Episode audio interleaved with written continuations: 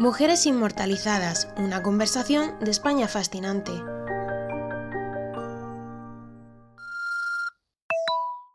Hola Lucy, te escucho ahora, que he tenido un día llenito de cosas. Estoy haciéndome la cena, por cierto, por si escuchas algo raro. Y sabes lo que voy a hacer cenando, ¿verdad? Pues me voy a poner función de noche, claro que sí, para celebrar a Josefina Molina.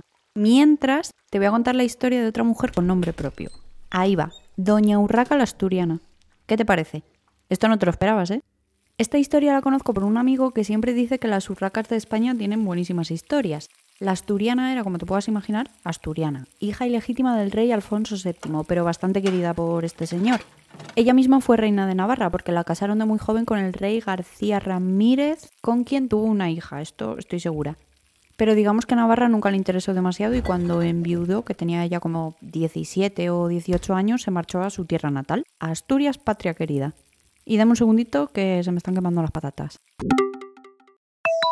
Pues eso, que marchó a Asturias. Parece que tanto su padre primero como sus hermanos después, cuando heredaron los reinos, le permitieron no solo conservar el título de reina, porque había sido reina de Navarra, sino que además le permitieron comportarse como tal en varios sentidos.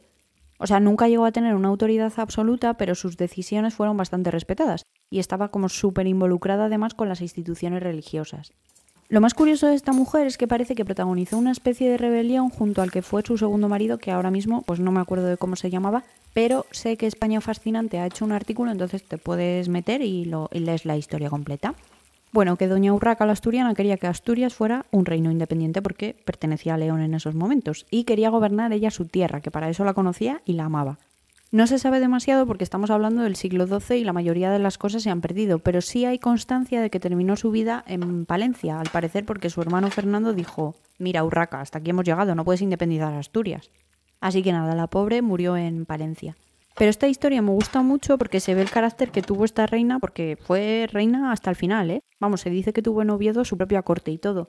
Y en un mundo dominado por los hombres como fue ese periodo, pues gusta ver a una mujer diciendo, aquí estoy yo. ¿Qué te parece? Venga, te toca. Un beso.